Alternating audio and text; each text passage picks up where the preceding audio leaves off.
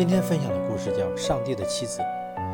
一个十岁左右的男孩一直赤着脚站在鞋店的外面，盯着橱窗，他的双腿因寒冷而颤抖着。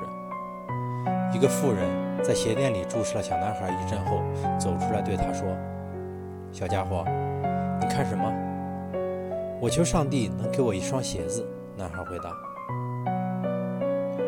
妇人牵着孩子走进鞋店，请售货员给男孩子半打袜子，然后他问售货员能不能给他一盆水和一条毛巾。售货员很快拿给了他。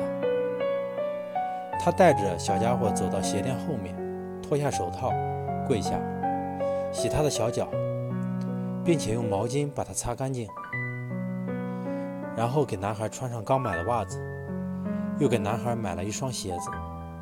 还把其余的袜子装在一个袋子里，递给男孩。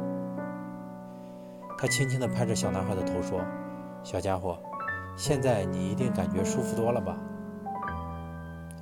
当他转身准备离去时，惊讶的孩子抓住他的手，含着泪望着他的面孔问：“你是上帝的妻子吗？”善良总能给苦难者一线希望，善良的人。总是受到众人的尊敬和爱戴。善良是天底下最美的名字。